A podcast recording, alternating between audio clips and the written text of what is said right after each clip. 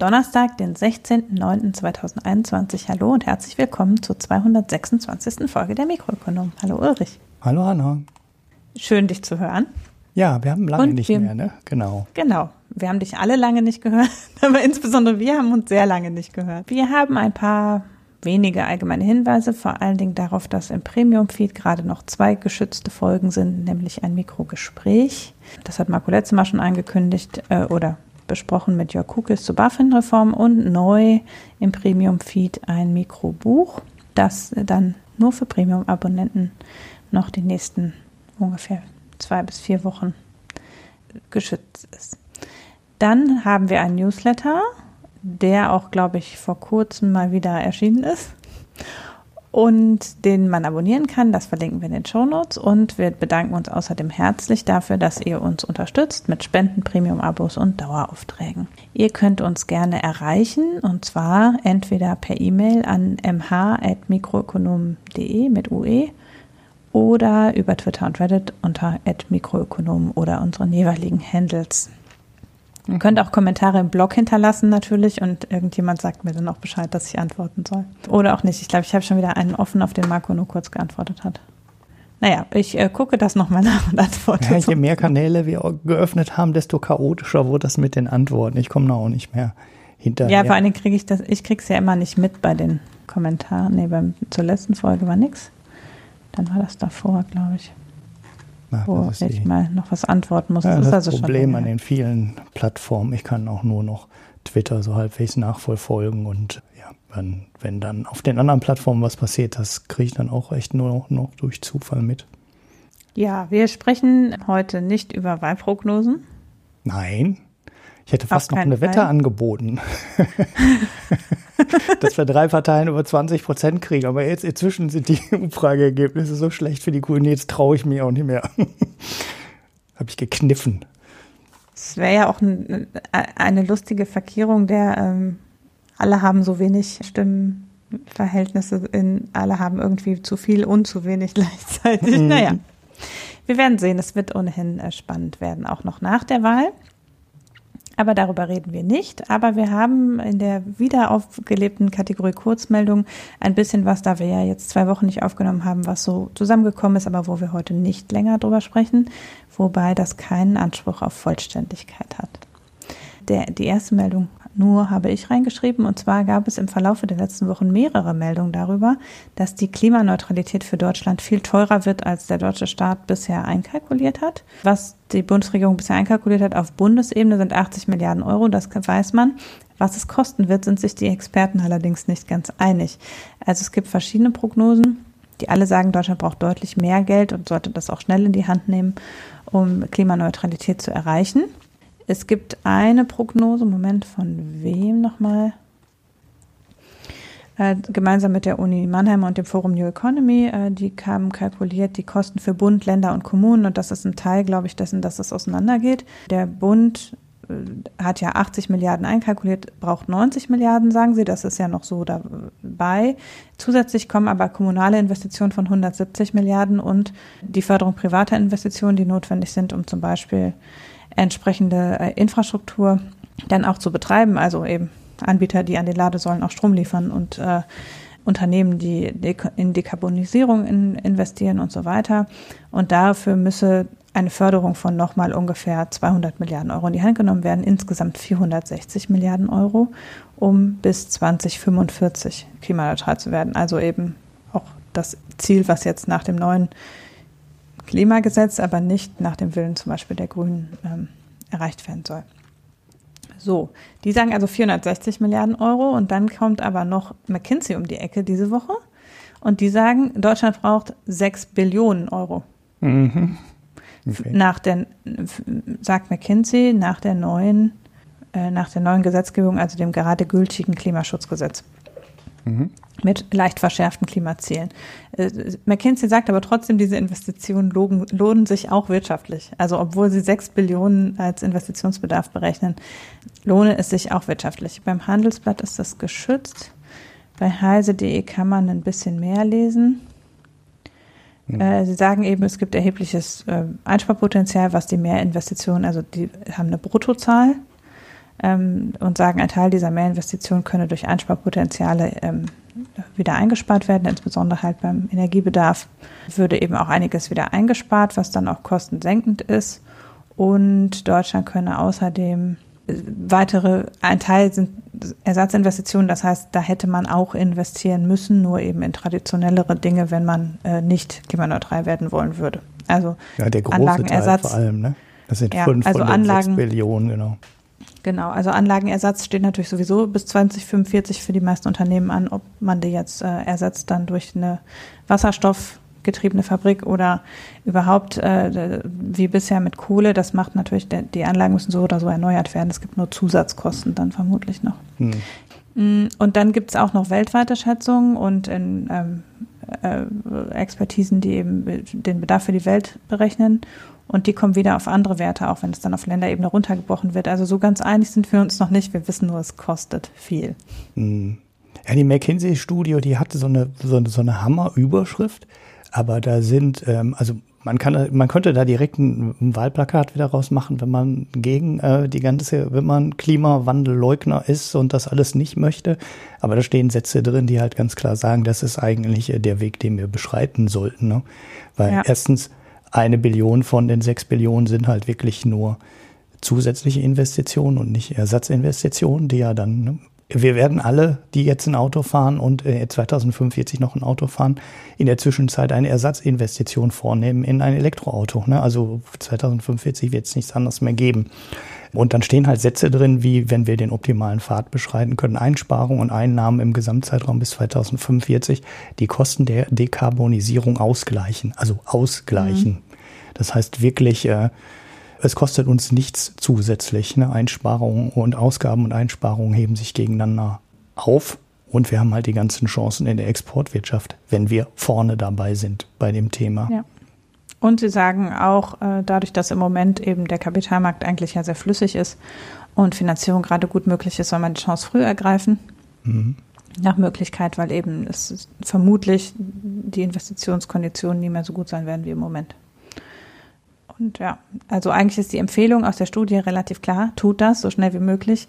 Trotzdem ist der Titel, den ja sowohl Heise als auch Handelsblatt gewählt haben, klassischer Clickbait, würde ich sagen. genau. Naja. Hätte, Man hätte auch den positiven Punkt rausnehmen können, aber die sechs Billionen wirken offensichtlich, klicken sich besser wahrscheinlich. Ja. Vermutlich. Ja, nächste Kurzmeldung. Nächste Kurzmeldung, äh, Meldung. ja, hier ein altes Thema im Podcast, die großen Internetunternehmen und äh, wie sie gerade im Wettbewerb stehen und wie weit ähm, Konkurrenz und ähm, Regulierungsbehörden dagegen vorgehen. Da gab es jetzt letzte Woche, glaube ich, das, das ähm, erste Urteil im Verfahren Epic gegen Apple. Zur Erinnerung, Epic hatte Apple ja verklagt und will einen eigenen App Store in das Apple-Ökosystem heben. Bisher, gibt es nur einen App Store auf Apple-Geräten und der kommt von Apple und alles, was du in, über diesen App Store kaufst, also fast alles, wird mit 30 Prozent äh, vergütet, weil du den Apple-Bezahlweg wählen musst. Ne? Also du zahlst über Apple und Apple steckt sich dann 30 Prozent ein. Es gibt ein paar Ausnahmen für Medien, für Abos und so weiter, wo die Sätze dann sinken, aber de facto zahlst du, kommst du nur in den Store, wenn Apple will, dass du in den Store kommst und du darfst nur diese Bezahlmethode über Apple wählen und musst dann halt mit der Provision leben, die Apple von dir haben möchte. So, jetzt gab es das erste Urteil. Interessanterweise kam daraus eine Strafe für Epic, die ja die Klage angestrebt haben. Äh, haben selber eine kleine Strafe gekriegt, ist aber wirklich nur klein und im, im großen äh, Bild irrelevant. Sechs Millionen müssen sie bezahlen, weil Epic halt versucht hat, ähm, eigene Anwendung, ich glaube, es war wirklich Fortnite, ich bin mir nicht mehr ganz sicher, am App Store vorbei abzurechnen. Und daraufhin hat Apple halt ähm, die Epic Programme aus dem App Store geworfen, weil die haben gesagt, du hast halt gegen die Bedingungen des App Stores verboten. So, dafür gab es die Strafe, weil dann hat das Gericht gesagt, okay, ihr habt das umgangen, ihr wusstet, wie die Bedingungen sind, Strafe. So, Apple hat jetzt aber auch nicht äh, den haushohen Sieg ähm, äh, davongetragen, sondern das Gericht hat geurteilt, dass Apple den eigenen App Store für andere Zahlmethoden öffnen muss. Das bedeutet, also man weiß noch nicht, wie Apple das umsetzt, aber damit könnte Apple das Monopol bei den Stores behalten, aber nicht das Monopol bei den Bezahlmethoden. Es könnte also jemand in dem Store einen günstigeren Satz anbieten, als Apple den anbietet. Also es ist ja durchaus gängig. Ich, wir hatten damals die Sätze hier aufgeführt. Ich glaube, Epic geht auf 12 Prozent oder sowas runter im besten Falle für die Leute, die über den Epic Store Spiele und, und Content vertreiben. Und es gibt bestimmt auch noch Anbieter, die an den Stellen noch weiter runtergehen würden, wenn die nur eine Bezahlmethode anbieten. Das Urteil war so komisch in der Mitte irgendwie zwischen dem, was man erwarten konnte, dass ich auf Twitter schon ein bisschen gewitzelt habe, dass nur offen ist, äh, wer da Berufung gegen einlegen wird, gegen das Urteil. Und diese Berufung ist auch gekommen und sie kam von Epic. Gut, im Endeffekt haben sie auch mehr verloren, weil sie ihren eigenen Store halt nicht auf den, auf iOS bringen können, sondern nur die Zahlmethode rausgeworfen wurde aus der ganzen Kette.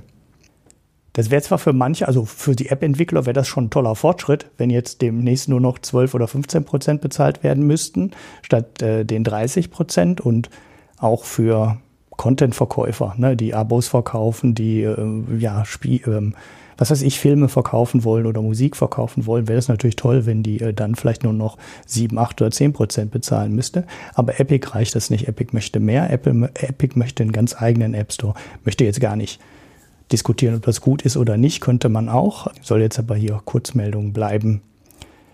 Hauptgrund für diesen, ähm, für das nicht äh, Auseinanderdröseln des App Stores, also das Epic nicht zu erlauben, einen eigenen Store auf die Apple-Plattform zu bringen, ist, dass das Gericht es nicht für bewiesen angesehen hat, dass Apple ein Monopol hat. Google hat halt auch in den USA mit Android einen spürbaren Marktanteil. Apple ist zwar in Amerika wesentlich gängiger als in den meisten Ländern Europas, aber ein Monopol haben sie halt auch nicht. So, und damit sah sich das Gericht dann halt auch nicht in der Lage, irgendwas äh, an dem App Store-Monopol aufzulösen. Wie Apple das umsetzt, deutet sich schon an, weil es äh, tut sich an den Programmierschnittstellen an, an der Stelle was und es sieht so aus, als würde man demnächst die Möglichkeit bekommen, so eine Art Bezahlungslink in, der, in die App einzubauen. Also das gibt's ja im Moment auch schon. Aber es würde dieser Zahlungslink dann quasi auf seine Entscheidungsseite irgendwie führen, auf der dann die möglichen Zahlmethoden angeboten werden. Kann man noch nicht sehen, wie das genau aussieht. Muss man dann wieder schauen, ob das äh, die Bedingungen des Gerichts erfüllt, weil ist vielleicht vergleichbar so ein bisschen mit dieser Browserauswahl, die man eine lange Zeit bekommen hat, wenn man einen Windows-Rechner neu installiert hat. Da musste man am Anfang doch auch immer wählen, äh, welchen Browser du als Standard haben möchtest der Browser war nicht mehr vorinstalliert auf dem Betriebssystem, sondern der wurde erst dann runtergeladen, wenn du diesen Auswahldialog da bestätigt hast. Und so ähnlich könnte das mit der Bezahlmethode dann auch aussehen. Und was Apple dann auch als Möglichkeit noch haben könnte, wäre das wirklich in jedem Land einzeln zu steuern. Also wenn die in den USA das Verfahren verlieren und äh, die Bezahlmethode dann ja einbauen müssen, dann würden sie es halt in den USA freischalten, aber in Europa nicht. So, und dann verlieren sie vielleicht mal irgendwann das Verfahren, irgendein Verfahren in Europa oder die Regulierungsbehörden gehen dagegen vor und dann könnten sie es in Europa über den Weg machen. In Südkorea gibt's ja auch Gerichtsverfahren, in Japan gibt's Gerichtsverfahren und nicht zuletzt China könnte auch in die Richtung gehen, weil die sind ja gerade sehr massiv dabei, äh, die Hightech-Konzerne zu regulieren und äh, auseinander ja, in, wieder in Teile mhm. zu zerlegen, um äh, an die Daten zu kommen. Ja, das war das kurze Update zu Apple. Ich, da ist in Berufung gegangen ist, wird noch ein Urteil kommen. Vielleicht haben wir dann mal eine etwas ruhigere Nachrichtenlage, dass wir dann noch mal ein bisschen mehr dazu sagen können. Oder, naja, aus Europa wird wahrscheinlich auch irgendwann wieder was Substanzielles zu dem Thema kommen. Ja, ich habe direkt mhm. noch ein mhm. zweites Thema, auch kurz. Erzähl.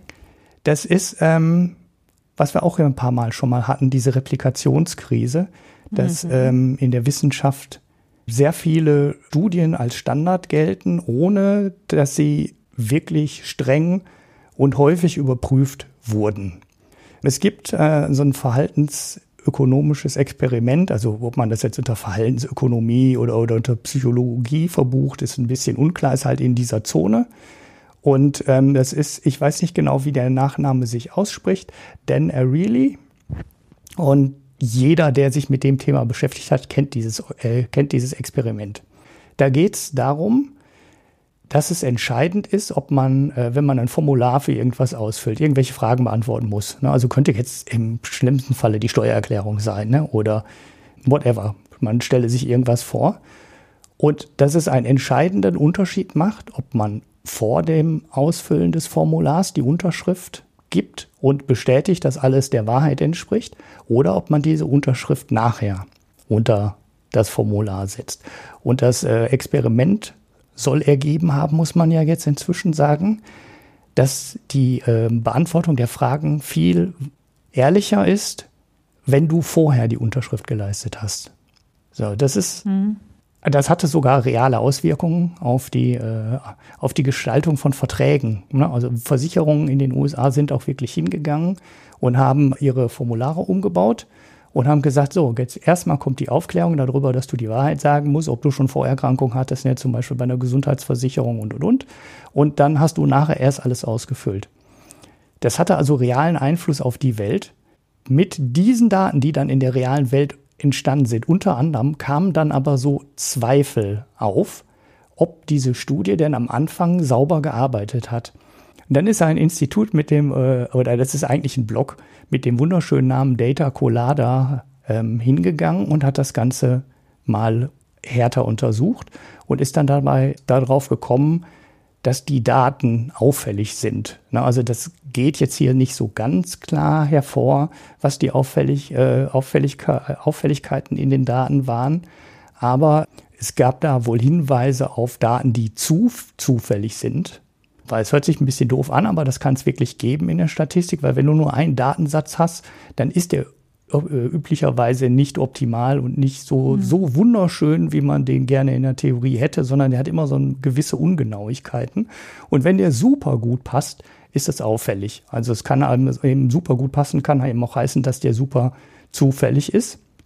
Es gab ein paar Hinweise auf Copy-Paste-Fehler, also wo, wo Daten an verschiedenen Stellen äh, sich wiederholten und sehr ähnlich waren. Und ja, dann hat man es äh, versucht nachzuf ähm, nachzuvollziehen und ist darauf gekommen, nee, kann eigentlich gar nicht sein, die ganze Studie muss man eigentlich als Fälschung inzwischen darstellen. Ich verlinke Artikel vom, im Deutschlandfunk. Ich habe den ersten Hinweis bei der FAZ gefunden, aber da ist er hinter der Paywall. Im, ja, wir haben dieses äh, Replikationskrisen und äh, Publikations-Bias-Thema ähm, hier schon mal gehabt, wir beide, also Hanna und ich. Mhm. Die alte Folge verlinke ich an der Stelle dann auch noch. Ich habe sie gerade auf die Schnelle nicht gefunden, aber es war letztes Jahr im Sommer. Mhm. So lang ist das schon her, ey, Ehre. Ja, ja äh, ich finde die aber, ich kann ja in Ruhe beim Shownoten kann ich ja in Ruhe suchen. Ja, das war's mit den Kurzmeldungen, mit den drei ich weiß das, weil ich äh, zwischendurch den Arbeitsplatz gewechselt habe und weiß, dass ich da noch am anderen Arbeitsplatz saß, als wir drüber gesprochen haben. Ja, ich, weil man richtet sich ja ein in der Krise und deswegen habe ich jetzt ein neues Arbeitszimmer, mhm. in dem ich jetzt aufnehme und in dem es halt, weswegen meine Schallqualität, meine Tonqualität schlechter geworden ist in den letzten Folgen. Mhm. Da dran. Ich muss mir noch einen kleinen Schla Schrank oder eine Vorratskammer suchen zum Aufnehmen. Ja, ich wollte auch über was sprechen, was wir eigentlich äh, schon mal, also da habe ich mit Marco letztes Mal gesagt, dass wir darüber nicht sprechen. Jetzt sprechen wir doch darüber, nämlich über Inflation, beziehungsweise etwas detaillierter über den Zusammenhang von Zinsen, Hauspreisen und Inflation. Der Anlass ist, dass es einen wirklich unsäglichen Kommentar in den Tagesthemen gab, der auch auf Twitter relativ breit diskutiert wurde. Äh, witzigerweise, ich habe heute nochmal die Reaktionen angeguckt, schon auch kontrovers, wenn man eben die Lager anguckt sozusagen. Also in dem Kommentar von einer Frau Fritz, heißt sie, sagt sie, also sie plädiert dafür, dass die EZB die ähm, sehr lockere Geldpolitik einstellen soll, die sie im Moment fährt. Der Titel des Kommentars ist, äh, es muss Schluss sein mit dem billigen Geld. Und dann macht sie so ein bisschen einen Ritt durch die Argumentation, der dazu führt, dass es falsch, also nicht nur verkürzt, sondern tatsächlich zum Teil falsch ist, was sie sagt. Ähm, prinzipiell natürlich kann man, und das ist eben die Hörerfrage, die wir dazu bekommen haben, ob wir den Tagesthemen-Kommentar zur Hauspreiszinspolitik nochmal en Detail beleuchten können, äh, weil Olaf Storbeck hat auf Twitter gesagt, dass, dass das aus Makrosicht Quatsch ist, aber der Anlagenotstand treibe ja zu gewissem Grad schon die Hauspreise, wenn Vermieterrendite höher ist als Alternativanlagen und deshalb würde er das gerne nochmal beleuchtet wissen. Mhm.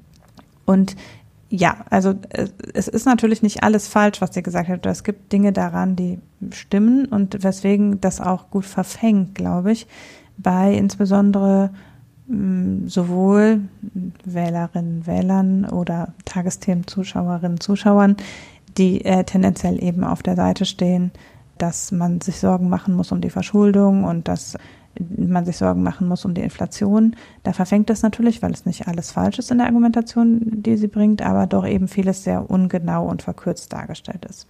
Äh, vielleicht gucken wir nochmal, also sie sagt eben, dass die EZB betreibt ja im Moment eine relativ expansive Zinspolitik in der Form, dass ja die Anlage ähm, einerseits die EZB nach wie vor die Zinsen nicht erhöht, also der Einlagesatz bei der EZB nach wie vor niedrig, äh, null negativ ist. Und andererseits, dass die EZB zusätzlich noch ja durch Anlagenkäufe ähm, auch noch quantitative Steuerung äh, nutzt, weil eben sie mit dem Zins schon nicht mehr expansiver sein kann. Und der Auslöser für die jetzige expansive Geldpolitik liegt natürlich darin, die Konjunkturlage in der Corona-Krise zu unterstützen. Und das war auch erfolgreich. Der Euroraum ist verhältnismäßig gut durch die Corona-Krise gekommen. Unter anderem deshalb, weil die EZB das halt massiv gestützt hat. Deutlich stärker als eigentlich die Art der EZB ist, sagen wir mal. Also der, der Konjunktureingriff ist relativ stark für EZB-Verhältnisse. Die Fed hat ja auch expansive Fiskalpolitik gemacht, nochmal deutlicher als die EZB und bei der Fed merkt man es auch deutlicher in den Preisen. Die Inflationsraten in den USA sind noch höher als bei uns. Was wir zusätzlich natürlich sehen, ist, dass wir bei der Geldpolitik nach der Finanzkrise letztlich keine Phase von richtig hohen Zinsen mehr hatten.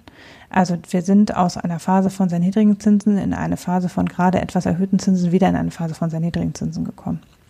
Die EZB ist also so richtig, so richtig gar nicht aus der expansiven Geldpolitik rausgekommen, wenn man es mal ganz genau betrachtet.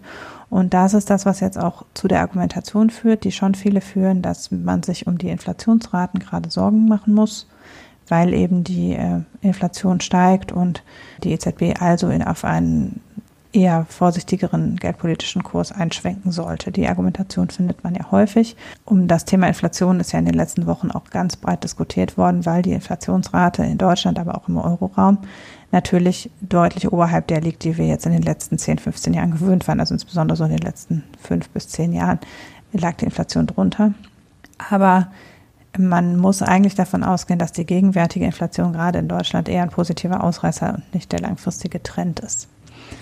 Das vielleicht äh, zuerst, und da kann ich einen Artikel verlinken im Handelsblatt, der allerdings hinter der Paywall ist, äh, der letztlich eine Zusammenfassung einer Rede von Isabel Schnabel ist, wenn ich das richtig verstehe. Also sie hat eigentlich, glaube ich, nicht für diesen Artikel ein Interview gegeben, sondern es fasst nur eine Rede von ihr zusammen, in der sie diese Kritik an der Geldpolitik der EZB stark zurückweist mit dem völlig berechtigten Argument, dass die Inflation eigentlich derzeit noch nicht besorgniserregend ist. Das ist der eine Teil, dass also wir im Moment zwar in Deutschland jetzt im August eine sehr hohe, für deutsche Verhältnisse in letzter Zeit sehr hohe Inflation hatten, insgesamt von über drei Prozent, aber dass das, dass ein Großteil dessen ein Bewertungseffekt ist eigentlich, weil die Basis, die Inflation vor einem Jahr nämlich, künstlich niedrig war, sozusagen. Also wenn man den August 2021 mit dem August 2019 vergleicht, dann liegt dazwischen eine, eine Gesamtpreissteigerung von 2,8 Prozent, also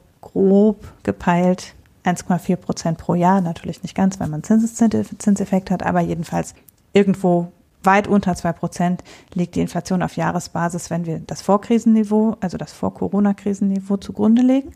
Aber weil letztes Jahr die Inflation im August sehr niedrig war, was daran liegt, dass wir in Deutschland insbesondere eine Mehrwertsteuersenkung hatten, unter anderem, und dass wir in der Zeit auch aufgrund der Krise in einer wirtschaftlich deutlich schwächeren Situation waren, äh, dann sieht es halt so aus, als wäre die Inflation jetzt eben über drei Prozent auf Jahresbasis. Mhm. Und da sagt sie aber, äh, das muss man jetzt erstmal abwarten. Jetzt mal, äh, nichts wird so heiß gegessen, wie es gekocht wird. Wenn wir es mit dem, Vor mit der Vor dem Vorkrisenniveau vergleichen, haben wir im Großen und Ganzen ist der Großteil der Inflation, die wir jetzt beobachten, nur eine normale Erholung sozusagen. Aufholeffekt quasi. Ja, Genau, und ähm, also das ist eben das, was Isabel Schnabel sagt. Sie sagt, in der deutschen Presse wird massiv da äh, Panik gemacht vor Inflation und es wäre eben vor Weimarer Verhältnissen gewarnt worden und so weiter. Also das stimmt ja auch. Es ist wirklich relativ viel über Inflation berichtet worden. Äh, dafür, dass natürlich sind wir das überhaupt nicht mehr gewohnt, weil die EZB halt eine Zielinflation verfolgt von knapp unter zwei bis zwei Prozent. Also ursprünglich hieß es mal knapp unter zwei Prozent. Jetzt ist die Zielinflation zwei Prozent. Und das hat die EZB enorm erfolgreich gemacht seit Existenz des Euro, so dass wir alle daran gewöhnt sind, dass die Inflation zwei Prozent und nicht wesentlich drüber ist. Und deshalb kommt uns jetzt diese 3, noch was Prozent kommen uns schon sehr, sehr hoch vor. Aber es hat nichts zu tun mit Inflationsraten, die wir aus den 70er oder 80er Jahren kennen, gerade in anderen Ländern des Euroraums. Das kommt ja noch dazu, dass wir in Deutschland natürlich immer schon relativ moderate Inflation hatten, aber wir hatten eben auch recht regelmäßig Inflationsraten von 3 bis 5 Prozent. Das ist auch nichts Ungewöhnliches gewesen in Deutschland. Also in den 70er und 80er Jahren war die Inflation zum Teil deutlich oberhalb dessen, was wir jetzt als panikmachende Inflation beobachten. Aber in Frankreich und noch schlimmer in Italien und Spanien lag die Inflationsrate halt bei 10 Prozent. Und da muss man sagen, ist jetzt auf europäischer Ebene immer noch eine so viel, sind so viel stabilere Preise auch noch mit dieser Inflation, als sie jemals vor der Tätigkeit der EZB waren. Das halt dieses, das ist jetzt wie Weimarer Republik und demnächst ist unser Geld nichts mehr wert, halt schon eine sehr krasse Übertreibung der Wahrnehmung ist, die meines Erachtens stark davon geprägt ist, dass wir eben auf die letzten Jahre eigentlich konstant an einer Schwelle waren, wo die EZB fast keinen Einfluss, also selbst bei niedrigsten Zinsen fast keinen Einfluss mehr auf den Preis hatte. Also im Sinne von, wir eher in eine deflationäre Tendenz gekommen sind. Ne? Also wir haben ja noch vor vier, fünf Jahren war es eher so, dass man den Eindruck hatte, die EZB kann tun, was sie will. Und wir kommen eigentlich kaum noch auf Inflationsraten über ein Prozent. Mhm. Und das ist das, glaube ich, was die Wahrnehmung prägt und was jetzt macht, dass es einem sehr dramatisch vorkommt. Aber so dramatisch ist es nicht. Das ist das eine. Weswegen eben auch nicht auf Basis der Preise jetzt davon auszugehen ist, dass für alle, insbesondere Arbeitnehmer natürlich, jetzt die Preise so stark steigen, dass sich das Geld entwertet, die Lohnentwicklung das nicht mitmacht und wir fürchten müssen eben, dass auch unser angespartes Vermögen in zehn Jahren nichts mehr wert ist. Da waren ja auch dann Kalkulationen auf Twitter, was so, irgend so ein Kommentar in der Springerpresse. Oh je. Ja, wo gesagt wurde, ja, wenn die Inflationsrate bei ähm, 5% wird, dann ist, liegt, dann ist mein Geld ja in 20 Jahren nichts mehr wert. Und wenn sie bei 10% liegt, schon in 10 Jahren was eben ein dramatischer Rechenfehler ist, weil es alle Zinseszinseffekte ja. Äh, außen vor lässt. Aber ähm, äh, wo man eben auch sagen muss, natürlich ist nicht, weil wir einen Monat eine Inflation von 3,6 Prozent haben, heißt das nicht, dass wir jetzt auf zehn Jahre auch nur auf einen Zinssatz von, auf eine Inflationsrate von fünf Prozent kommen. Also es unterstellt ja, dass die, der kurzfristige Inflationssatz dem langfristigen entspricht. Und das ist ja, das ist völlig an den Haaren herbeigezogen. Aber so waren halt die Kommentare, dass eben gesagt wurde, jetzt entwertet sich meine Rente und mein Angespartes, weil das ist ja in 20 Jahren habe ich nichts mehr auf dem Konto von dem, was ich äh, bei diesen Inflationsraten. Und das ist natürlich eine krasse Übertreibung. Das muss man ganz klar sagen.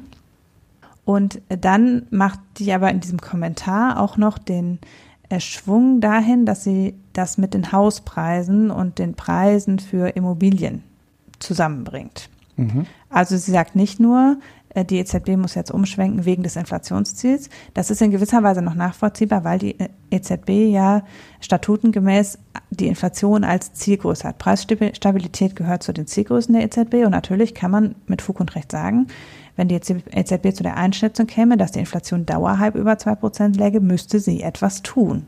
Das ist der EZB als Zielgröße vorgegeben. Mhm. Wiederum ist es aber so, dass die EZB eigentlich den Konjunkturauftrag, den sie gerade verfolgt, nur als zweites Ziel verfolgt. Also im Gegensatz zur Fed, die ganz massiv einen konjunkturpolitischen Auftrag verfolgt, verfolgt die EZB eigentlich diesen Konjunkturauftrag, den sie jetzt in der Corona-Krise stark nachgekommen ist, nur als nachrangiges Ziel. Das heißt, es wäre schon so, würde man davon ausgehen, die Inflation wäre dauerhaft hoch, müsste die EZB sich für Preisstabilität und gegen die Konjunkturankurbelung entscheiden. Nur geht die EZB nicht davon aus, dass die Preisstabilität gefährdet ist. Und deshalb hat sie bisher keine Zinsanpassung vorgenommen. Aber das ist prinzipiell diese Seite des Ganzen, dass Preisstabilität gewahrt bleiben muss und dass bei Inflationsrisiken die EZB handeln muss. Das ist prinzipiell richtig, zumindest derzeit. Also man kann ja auch immer über die Ziele diskutieren und ob die noch adäquat sind und das wird ja auch darüber diskutiert. Aber derzeit ist, ist die EZB der Preisstabilität verpflichtet prinzipiell. Nur ist die Preisstabilität meines Erachtens auch nicht gefährdet. Nee, das sehen ja alle sehen ja quasi alle so. Ne? Ich glaube, die Jahresrate geschätzt von allen halbwegs seriösen Ökonomen, äh, die sehen alle eine 2 vor dem Komma für Deutschland. Ne? Ja. Keiner sieht, keiner sieht die äh, von zum Beispiel Friedrich Merz gesehenen, waren das 4% für dieses Jahr und 5% für nächstes Jahr. Ähm, die, die, das sind Wahlkampfzahlen und Medienklick-Überschriften und äh, keine seriösen Inflationsprognosen. Ja, die Frage ist auch, wie begründet man das? Und kann man dann, selbst wenn man jetzt ein Inflationsrisiko da sieht, kann man das so direkt auf die Politik der EZB zurückführen? Weil natürlich viele der Inflationsrisiken, die, die wir jetzt sehen, und das ist, das sagt sie in dem Video auch, sie argumentiert das relativ stark über, den, über das Angebot. Also sie sagt, es liegt ja nicht an einem Geldmangel, dass wir jetzt, dass wir sozusagen konjunkturell immer noch nicht gut auf die Beine kommen wieder, wobei ich das auch in Zweifel ziehen würde. Also es ist jetzt nicht so alles so dramatisch, äh, sondern es liegt ja daran, dass wir im Angebot einen Nachschubmangel haben. Also sagt die äh, Lage auf dem Weltmarkt ist eben so, dass es Chipmangel gibt, dass es andere wichtige Inputs gibt, die fehlen und das führt zu den Preissteigerungen. Und deshalb sei eben die EZB gar nicht mehr in der Pflicht, da, und das ist halt so ein bisschen, wo, wo ich auch den Eindruck habe, was redet sie da? Weil sie sagt halt, ja, die Preise steigen wegen, die Preise steigen wegen Chipmangel, wegen äh, Inputmangel, wegen Vorprodukten und wegen Weltmarkt. Und deshalb soll die EZB jetzt bitte was an ihrer Politik machen, obwohl sie ja im Satz davor gesagt hat, die EZB führt mit dem billigen Geld dazu, dass die Preise steigen. Und sie hebelt das dann wirklich selber aus, indem sie sagt, das Problem ist aber nicht, dass es an Geld mangelt. Und das heißt ja dann auch, dass die EZB machen kann, was sie will und noch mehr Geld bereitstellen. Wenn das keiner haben will, steigen deshalb auch nicht die Preise. Also das muss man ja sagen.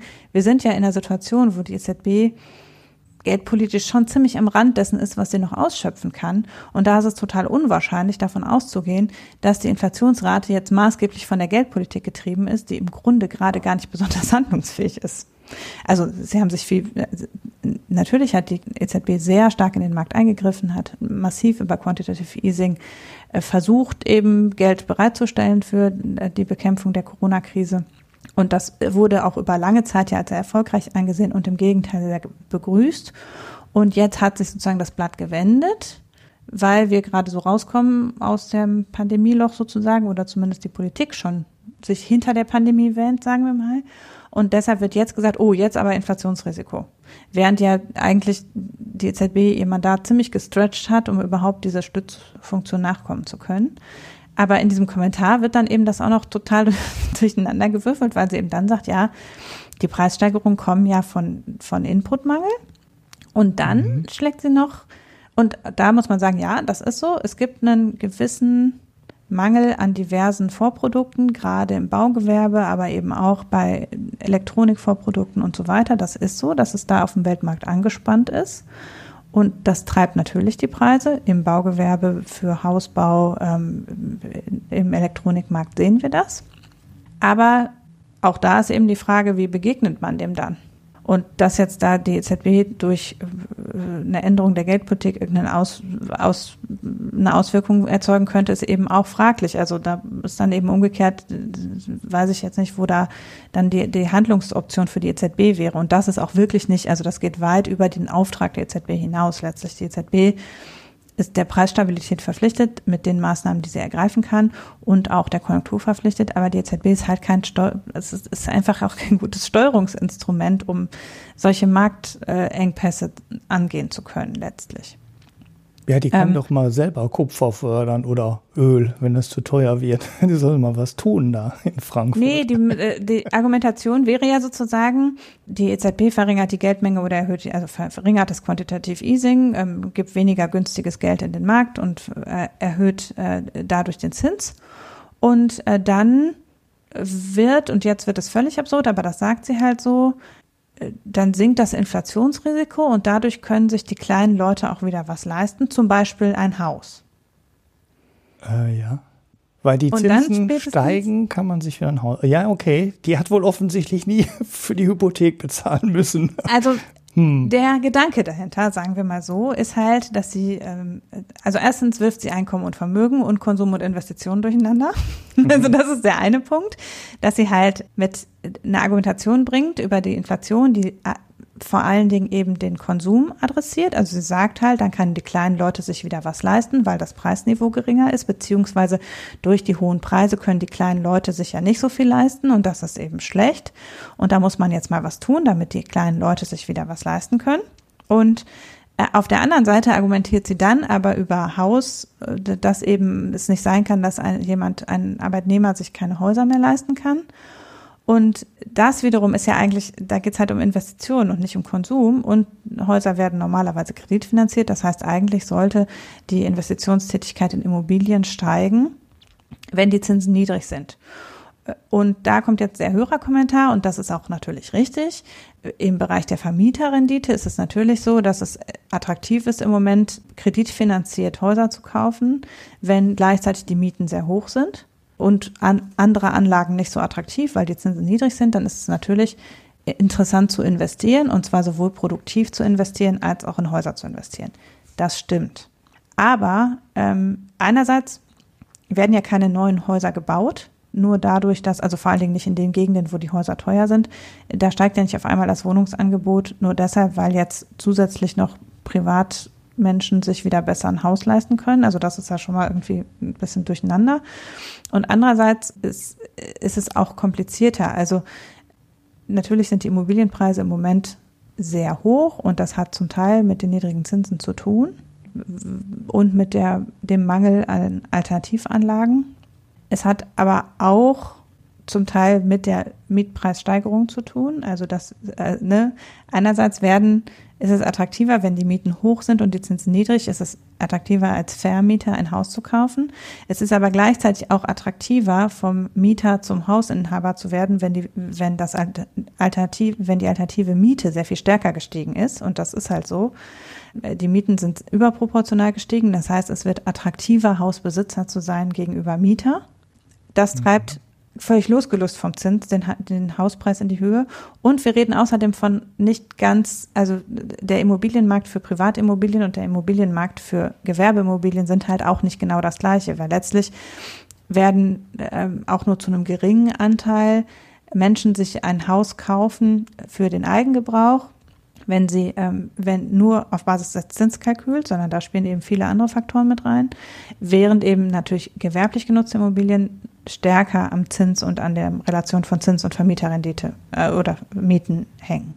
Das heißt, man kann auch nicht in einen Topf werfen, die kleine Familie muss sich ein Haus leisten können mit äh, Häusern als Anlage. Das ist nicht 100 Prozent äh, vergleichbar, weil das Kalkül, sich selbst ein Haus zu kaufen, drin zu wohnen, ein anderes ist, als ein Haus zu kaufen, um es zu vermieten. Mhm. Und zusätzlich spielt eben wiederum der Hauspreis, also da ist natürlich viel auch ähm, spekulativ gerade in, im, im Immobilienmarkt und das ist klar eigentlich, dass der Immobilienmarkt also dass im Prinzip im Moment Häuser in bestimmten Gegenden überbewertet sind. Das kommt ja auch noch dazu. Häuser sind halt auch immobil.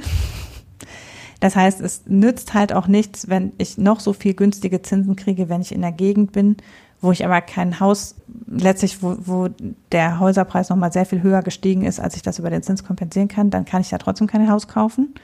Und umgekehrt, wenn ich in einer Gegend bin, wo Häuser total günstig sind, dann ist es auch attraktiv, ein Haus zu kaufen, selbst wenn die äh, Inflation niedrig und die Zinsen hoch sind. Also es ist halt dadurch, dass der Hausmarkt auch in Deutschland eben auch nicht oder in, in der EU sowieso nicht, nicht völlig ähm, austauschbar ist. Das ist noch eine weitere Komplexität, die man mit berücksichtigen muss. Ja, in der Summe aber ist es auf jeden Fall so. Natürlich würde eine Zinssteigerung zwar andere Anlagen wieder attraktiver machen und dadurch den Druck aus dem Markt für Immobilien ein Stück weit rausnehmen.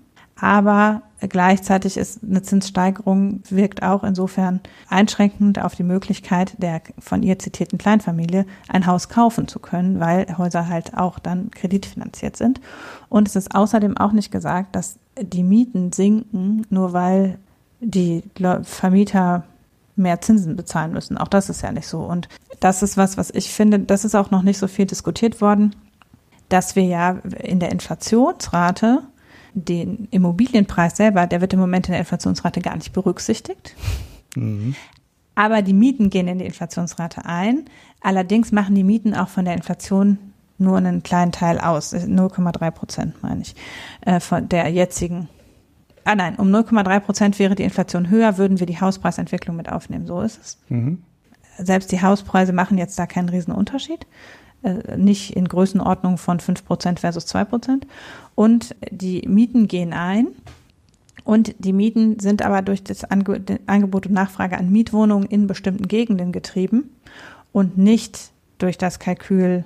Also es ist nicht so, dass ein Vermieter, der, also wenn dann eben weniger attraktiv ist, ein Haus zu kaufen und man das Haus äh, möglicherweise dann irgendwann auch wieder zu einem günstigeren Preis kaufen kann, dass dann dadurch zwangsläufig die Mieten auch sinken würden, weil eben die, die Kalkulation der Mieten nicht so sehr an den Immobilienpreisen hängt, sondern daran, dass halt Mietraum knapp ist. Und das konzentriert auf Großraum, äh, auf Großstadtlagen und bestimmte attraktive Wohnlagen in erster Linie. Sie lässt halt, also in ihrer Argumentation lässt sie letztlich Mieter völlig raus. Ne? Also sie argumentiert von der die Leute können ja kein Haus kaufen Seite. Das betrifft ja schon nur einen kleinen Teil der Bevölkerung. Und was sie völlig außer Acht lässt, ist, dass äh, natürlich äh, wir bei äh, in der derzeitigen noch nicht ganz beendeten Krisensituation eine kontraktive Geldpolitik mutmaßlich negativen Effekt auf die Löhne und einen Effekt auf die Arbeitslosigkeit hätte. Das heißt, dass man damit eher ja in den Markt nochmal was reingibt, was die Einkommen senkt und spätestens dann wird es halt völlig absurd, weil man dann halt sagen muss, ja, wer würde denn dann bei höheren Zinsen und potenziell schlechteren Einkommensmöglichkeiten und höherer Arbeitslosigkeit dann ein Haus kaufen? Also da, da spätestens ist es halt, hat sie sich dann ganz äh, irgendwie verhakt in ihrer eigenen Argumentation. Hm. So. Ja. Okay, äh, ich, also diesen Spaghetti-Teller äh, eines Kommentars. ja. da braucht man definitiv länger für, um die Nudeln wieder auseinanderzuziehen, als den einfach äh, zu, ja äh, an sich vorbeiziehen zu lassen. Also es ist ja schon ganz schön, schon ganz schön wir. Diese in in Amerika ist mir das vor, naja, weiß nicht, wann war die große Immobilienkrise? 13, 14, 13, 14 Jahre jetzt her ist mir das mal klar geworden, weil in Amerika gehen die Immobilienpreise ja in die Inflationsrate ein. Mhm. Mit dieser Owners Equivalent Rent heißt das da, glaube ich. Ich habe die Details nicht mehr ganz genau drauf. Ich weiß aber, dass der Zins dafür natürlich ähm, eine entscheidende Komponente ist. Und das führte dann damals zu der absurden Situation, dass die Immobilienpreise in den USA massiv gestiegen sind. Ne, weil dann, kurz mhm. danach gab es dann halt den Zusammenbruch was aber nicht in der Inflationsrate auftauchte, weil gleichzeitig ja. die Zinsen gesunken sind. Und da die Häuser über Zinsen quasi über die, also das Haus wird auf die monatliche mhm. Hypothekenrate umgerechnet. Und ja. ne, da, da, allein an der Stelle zeigt sich schon, äh, dass man ähm, mit dem Zins an der Stelle und den steigenden Immobilienpreisen natürlich viel zu kurz greift, weil äh, die beiden Sachen hängen zusammen, ganz natürlich miteinander zusammen. Weil, ne, die, ja, und das ist auch, ja. Die EZB plant ja die Berücksichtigung der Hauspreise auch und es wird auch über letztlich sowas wie, weil es macht ja, das Problem ist ja, wir messen mit Inflation ja nicht die Preisentwicklung von Investitionsgütern, sondern die Preisentwicklung eines Warenkorbes, also im Kern Konsum. Mhm. Und in unseren Konsum geht halt ein, was wir für Mobilität benötigen und was wir für Wohnen benötigen und alles, was wir zum Essen und Leben und so weiter benötigen. Und bisher ist halt nur der gemietete Wohnraum drin und alle, die im selbstbewohnten Eigenheim wohnen, das ist nicht berücksichtigt in der Inflation. Und darum muss man natürlich korrigieren und das hat die EZB auch vor, das ist auch geplant, aber es würde halt dann auch so gemacht, dass letztlich das geguckt wird, was du inklusive Zinsen äh, abzahlst. Mhm, genau. Und dass dadurch durch steigende Zinsen, wenn du äh, quasi das Haus günstig gekauft hast und die Hauspreise steigen, aber die Zinsen auch steigen, dann steigt eben diese, diese, dieses Renditekalkül für den selbstbewohnten Eigenheimnutzer steigt halt nicht. Das ist insofern, also ne, wie du sagst, es hängt halt zusammen und das ist eigentlich auch richtig so, weil mein Alternativkalkül zu jedem Zeitpunkt ein, eine Abhängigkeit des Preises und des Zinses ist. Und es geht nur um dieses Kalkül, was zahle ich für mein selbstbewohntes Eigenheim gegenüber, was zahle ich, wenn ich miete. Mhm. Und ne, das ist das, was in unserem Konsumbündel Berücksichtigung finden muss. Hauspreise im Sinne von Investitionsgut müssen in der Inflation nicht berücksichtigt werden, weil es ein Investitionsgut ist und das nicht das ist, was wir mit der Kerninflation messen. Ne? Oder mit dem Verbraucherpreisindex. Das ist ja ein Verbraucherpreisindex, den die, über den wir hier diskutieren. Mhm. Und ne, da fließen mittelfristige Konsumgüter, also, ne, also dauerhafte Konsumgüter wie Autos oder so fließen natürlich da auch mit ein, weil die kaufen wir ja mit einer gewissen Regelmäßigkeit. Also länger haltbare Güter schon, aber nicht Investitionsobjekte eigentlich. Auch deshalb, weil natürlich Konsum und Investitionen sich gegeneinander auch wieder ausgleichen würden. Also ähm, man hat ja normalerweise eine Entwicklung, dass eben, äh, wenn die Preise für Konsumgüter steigen, es eine Bewegung hin zu Investitionen gibt und dadurch die Rendite auf Investitionen eher sinkt und umgekehrt. Das heißt, auch da würde man wenn man Investitionsobjekte mit berücksichtigen würde, so eine gewisse Gegenbewegung haben, die sich ausgleichen. Das macht halt keinen Sinn, wenn man was Bestimmtes messen möchte. Und dadurch ist eben, äh, ja, es ist richtig, dass eigentlich selbstbewohntes Eigenheim mit berücksichtigt werden muss. Daran arbeitet die EZB, aber das würde halt nicht so viel ändern am Ende. Also das ist halt nicht der große Aufreger, den die hohen Hauspreise für die, die gerade wechseln wollen und die gerade ein Haus kaufen wollen, bedeuten. Mhm. Das geben wir ja nicht in einem Monat aus, sozusagen. Ja. ja. Und dadurch, ja, es ist schon kompliziert. Letztlich hat sie sich dann ein bisschen, sehr, also sie hat mit manchen Punkten womöglich ein bisschen recht, sich dann aber selbst in den Fuß geschossen. Und dann noch die Frage, also in der Hörerfrage klang ja so raus, ja, was denn, wenn Häuser eben als Anlage sind, dann ist es doch schon so, dass wir zwischen verschiedenen Anlageformen kalkulieren und wenn eben die Zinsen niedrig sind, dann neigen wir dazu, Häuser als Anlageform zu wählen. Ja, ein Stück weit stimmt das, aber der Anlagenmarkt ist ja breiter als nur Zins. Und äh, es gibt auch noch eine Bewegung von verzinsten Anleihen zu Aktien. Und man, das muss man halt auch noch mit berücksichtigen. Häuser sind ja auch nicht das Einzige, worin wir investieren können, wenn wir niedrige Zinsen haben, sondern es gibt eben noch diverse andere Produkte also sowohl Vermögensgüter als auch äh, den Aktienmarkt, die halt dann auch noch mitgedacht werden müssen. Das ist halt viel komplizierter als nur das Kalkül, kaufe ich ein Haus oder konsumiere ich. Mhm. Und entsprechend ist es halt, was, wie sie es darstellt, ist es klar verkürzt und in der Art, wie sie das argumentiert, dann kommt am Ende auch noch die schwäbische Hausfrau um die Ecke die lauern sie schließt den Kommentar. sie schließt den Kommentar halt mit dem Satz, ja, das Geld dürfe nicht mehr so billig sein, denn was nicht, was billig ist, das ist ja nichts wert. Mhm. Und spätestens da hört es halt völlig auf, weil Geld ist ja kein Konsumgut an sich und zu argumentieren mit etwas ist billig in Bezug auf Geld ist halt totaler Quatsch. Also da hört es halt mhm. wirklich völlig auf. Ja. ja. ja, der war schon ziemlich wir, der Kommentar. Also ja, trotzdem gab es unter dem Feed der Tagesthemen viele Leute, die gesagt haben, ah, endlich bringt es mal jemand auf den Punkt. Und ja, man muss sich Sorgen machen um die Inflation und das ist doch richtig so, die armen Häuslebauer und so weiter. Und damit merkt man halt, dass man, dass das halt äh, offensichtlich da äh, trotzdem eine Sorge ist, die adressiert werden muss. Und dass andererseits auch dieses Verständnis, es ist halt total kompliziert, und man kann nicht einfach nur den, sagen, wir vergleichen eben Hauspreis und Zins und dann haben wir eine eindeutige Handlungsempfehlung für die EZB. So funktioniert es nicht und das ist offenbar sehr schwierig zu transportieren, dass auch letztlich man nicht damit rechnen kann, dass die Inflation sinken würde, wenn nur auf Basis der Geldpolitik oder dass alleine die Inflationsrate jetzt dadurch bedingt ist, wie die EZB Geldpolitik macht. Mhm. Ja, es ist kompliziert, wie immer. Mhm. Tolle Überleitung, ne? Ja.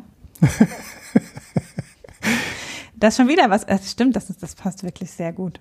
Ja, das ist halt auch, äh, es ist Das ist auch was, was nicht so straightforward ist, wie man denken würde. Genau, ja. das nicht so einfach ist, wie es sich auf den ersten Blick anhört. Oder vielleicht an der Stelle könnte man vielleicht auch sagen, vielleicht war es nicht so doof, ähm, wie es sich auf den ersten Blick für einige angehört hatte.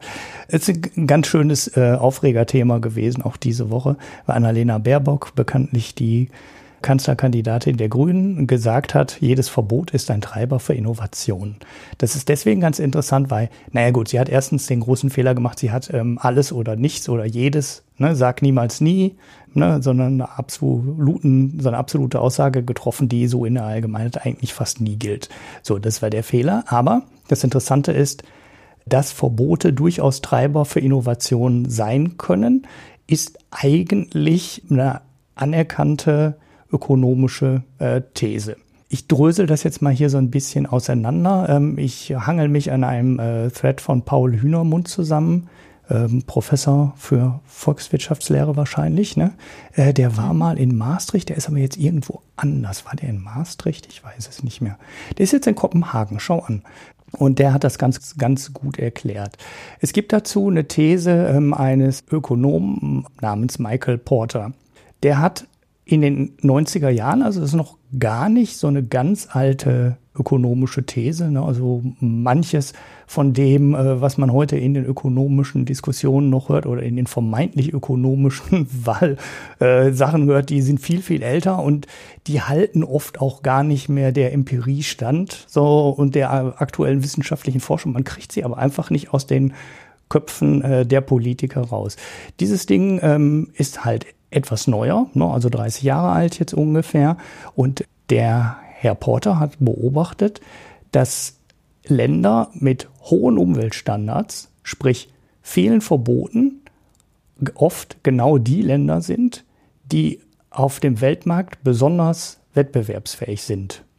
Und hat sich dann gefragt, wie das zusammenhängt. Ne? Also weil eigentlich ist es ja nach der klassischen Theorie ein Widerspruch. Da, da würde man von ausgehen, so Verbote behindern die Wirtschaft und dann wird die Wirtschaft weniger leistungsfähig und weniger wettbewerbsfähig und deshalb soll man keine Verbote machen. Das wäre ja die ganz einfache naheliegende These. Und ähm, seine These war dann halt auf Basis dieser Beobachtung, wenn Unternehmen bestimmte Dinge verboten werden, werden sie sich anstrengen, diese Verbote äh, zu umgehen und jetzt halt nicht ähm, illegal umgehen, sondern halt mit Technologie, mit Innovation, mit neuen ähm, Erfindungen umgehen. Und ähm, diese Hypothese, die dann auch nach dem Mann benannt ist, nach dem Herrn Porter, sagt, ähm, dass die Regulierung Innovationen äh, befördern kann. Und das ist dann im Endeffekt, konnte man diese These, die hat man nochmal auseinandergedröselt in äh, eine schwache Version und ähm, eine starke Version. Ne? Die schwache Version sagt, ähm, dass das äh, Innovation stimulieren könnte und das andere äh, ist dann, geht dann in die Richtung, dass man sagen könnte, dass ja Regulation und, und, und Wettbewerbe, äh, Wett, ähm, äh, Verbote, Entschuldigung, dass ähm, Regulation, starke Regulation und Verbote quasi die Basis für Innovationen sind. Den schwachen Teil, also dass ähm, Verbote und starke Regulierung oder, oder hohe Anforderungen, die Innovation stimulieren können, die muss man eigentlich, also es gibt in, bei beiden Thesen eigentlich keine, äh, keinen Konsens. Ne? Also das ist kein Thema, was zu Ende diskutiert sind. Da gibt es auch immer noch neue Studien zu, da wird immer noch weiter dran geforscht. Der, die, die schwache Version, würde ich sagen, neigt aber eher in die Richtung, dass die Mehrzahl der Ökonomen der Sache zustimmt. Die starke Version ist äh, deutlich umstrittener, ob, ob man da zum eindeutigen Ergebnis kommt. Und das Interessante daran ist ja auch nicht nur, dass diese These, also die, die starke Version, diese These dann nicht belegt wird. Das heißt aber auch, ähm, dass die Gegenthese halt nicht stimmt. Ne? Also das muss ja nicht heißen, dass der, wenn, wenn der, wenn das eine gilt, ähm, das Gegenteil damit automatisch ähm, belegt wird, weil man kann eben auch nicht das Gegenteil nachweisen. Ne? Also man kann eben auch nicht äh, nachweisen, dass Verbote die Innovation behindern. Na, diesen Zusammenhang gibt's halt auch nicht. Das ist, glaube ich, so eine Geschichte, die wirtschaftsliberale ähm, Kreise immer gerne erzählen. Ne? Ähm, Verbote sind schlecht für die Innovationsfähigkeit der Wirtschaft. Das kann man aber genauso wenig belegen, weil das ist ja quasi die ähm, Umkehrung der starken Porter-Hypothese. Das kann man genauso wenig belegen, äh, wie man die starke Version der Porter-Hypothese im positiven Sinne bestätigen kann. Aus Deutschland also Deutschland war damals schon, ne, Deutschland ist halt eins der Länder gewesen, die historisch an vielen Umweltstellen ähm, relativ früh relativ strenge Gesetze gemacht hat. Und ähm, die Beobachtung von Porter ging damals auch ganz explizit auf Deutschland äh, zurück. Und was liegt da näher, als diese These auch aus Deutschland und von deutschen Ökonomen weiter äh, untersuchen zu lassen? Und da gibt es auch eine relativ aktuelle ja, ne, also so richtig super aktuell ist die auch nicht, äh, die Studie, weil der Datensatz auch schon aus dem Jahr 2009 ist, also der letzte, der so detailliert runtergeht. Und der geht im Endeffekt sogar noch wieder ein bisschen, also der, der stärkt diese Porter-Hypothese. Da wurde untersucht, wie sich Firmen entwickeln, die von außen eingebrachte Innovation umsetzen müssen. Also zum Beispiel durch ein Verbot von bestimmten Produkten und sie müssen dann drumherum arbeiten. Und wie sich Firmen entwickeln, die quasi freiwillig Sachen entwickeln und äh, neue Innovationen auf den Markt bringen. Und dabei kam heraus, dass die ähm, Firmen, die regulierungsinduzierten ähm, Innovationen reagieren, eine deutlich höhere Umsatzrendite aufweisen können als ähm, Firmen, die freiwillig eingeführte Inno Umweltinnovationen auf den Markt bringen. Und der Unterschied ist einmal eine Umsatzrendite, von, die 1,4 Prozent höher war und die, die freiwillig eingeführte Umweltinnovations Innovation auf den Markt gebracht haben, konnten ihre Umsatzrendite nur um 0,8 Prozent steigern, Prozentpunkte steigern, Entschuldigung. Und Vergleich ist halt, äh, sind halt Firmen, die gar, ähm, gar keine, äh, die gar nicht ähm, irgendwie Umweltinnovationen auf den Markt gebracht haben. Und das stärkt die These natürlich ähm, auch ein bisschen. Wenn man das ähm, mal alles so zusammenfasst und sich das ganze Geschrei dann anhört, dass die, ja, also die, die FDP möchte ja immer gerne, dass die Wirtschaft frei arbeiten kann und dann die Innovation quasi von alleine auf den Markt kommen, irgendwie magisch. Und ja, die Grünen wollen das mit Verboten erreichen und im Endeffekt oder sagen, man kann das auch mit Verboten erreichen. Im Endeffekt sind die, sind die äh, zwar in der, in der Grundversion ja so weit auseinander, wie es äh, es irgendwie geht, aber man weiß eigentlich genau, man weiß eigentlich gar nicht, warum die so weit auseinander sind. Weil wenn die FDP alles über den Preis regeln möchte, wie jetzt zum Beispiel bei CO2, und sie geht dann hin und sagt, äh, ja, der CO2-Preis müssen nur weit genug steigern und dann kommen die Innovationen, dann sagen sie ja eigentlich das Gleiche wie äh, beim Verbot kommen Innovationen. Aber das sagen die natürlich nicht, weil da sagen sie, da gibt es dann auf einmal keine Innovation, weil Verbote sind ja innovationsfeindlich. Was total unlogisch ist, weil ein Verbot ist ja eigentlich nur ein Preis, ein unendlich hoher Preis. Das ist ja genau das Gleiche, was passiert. Natürlich, wenn ich ein Produkt komplett vom Markt nehme und das einfach verbiete und es keine Lösung gibt, an äh, dem Problem äh, oder an dem Verbot drumherum zu arbeiten. Ne? Beim Verbrennungsmotor konnte ich es halt. Ne? Da musste halt hinten relativ äh, oder nur noch wenig Abgas rauskommen und da musste man halt einen Cut dranhängen. So, da konnten die Leute weiterhin alle ähm, weiterhin einen Verbrennungsmotor produzieren. Ja, man kann halt um bestimmte Dinge drumherum arbeiten. Bei bestimmten Dingen kann man halt, kann man es halt nicht. Ne? Wenn Plastikeinweggeschirr verboten wird und man hat nur eine Anlage, wie heißen die Dinger, diese Spritzgussanlagen, dann ist halt Essig, dann kann ich die Dinger nicht mehr herstellen und dann kann, dann muss ich mal halt alles, muss ich mir halt alles komplett neu erfinden und das alte Produkt kann ich nicht mehr verkaufen. So, aber das ist ja volkswirtschaftlich äh, auch nicht so das richtige, nicht so das richtige Argument. Ja, da verstehe ich ähm, die, die FDP-Argumentation, äh, ja, wie leider in letzter Zeit ziemlich häufig nicht, weil äh, es kann ja nicht am Ende einfach kippen. Es kann ja nicht sein, dass ein höherer Preis zu Innovationen führt und dann der extrem hohe Preis, der quasi ein Verbot ist, dann auf einmal nicht mehr zu Innovationen äh, führt. Das ist unlogisch und wird im Endeffekt auch von der ökonomischen Forschung überhaupt nicht mehr gedeckt, diese Behauptung. Mhm. Was mir, ich will jetzt auch nicht nur, ähm, nicht nur immer dauernd auf die FDP schimpfen an der Stelle. Das ist Hannas Guck mal, Aufgabe. Ich habe heute noch gar nicht auf die FDP geschimpft, du darfst das ruhig machen. ja, kleiner Spaß. Ähm, sondern ich habe auch durchaus noch einen Punkt, der mich in der ganzen Diskussion auch, auch, auch immer ein bisschen nervt, weil im Endeffekt geht es ja darum, dass die Maßnahmen clever sind. Ich kann natürlich mit, mit dämlichen Verboten, die nicht gut überlegt sind, die vielleicht auch einfach falsch getimt sind, zum falschen Zeitpunkt kommen oder die auch einfach zu kurzfristig sind, kann ich natürlich auch eine Industrie abwürgen. Ne? Also wenn ich jetzt sage, so ihr dürft morgen keine Verbrennungsmotoren mehr verkaufen, ihr geht natürlich nicht. Man muss auch eine Zeit äh, für eine Reaktion geben. Ne? Das muss man ja gar nicht diskutieren. Das ist, das ist ja logisch. Was mir bei den innovationsfreundlichen ne, oder angeblich innovationsfreundlichen Parteien auch fehlt, ist mal ein Konzept, diese Innovation zu entwickeln. Also es gab ja mal ähm, ein innovationsförderndes Programm, das nannte sich ähm, EEG. Erneuerbare Energien, nee, wie ist das nur? Erneuerbare Energien, Einspeisungsgesetz, dann wären es drei E's. Eben, keine Ahnung, wofür die zwei E's dann stehen. Das Einspeisung ist über, ne? Erneuerbare Energien Gesetz. Ah, ja. Und das Interessante an diesem Gesetz ist ja, dass man da hingegangen ist und einen Markt geschaffen hat.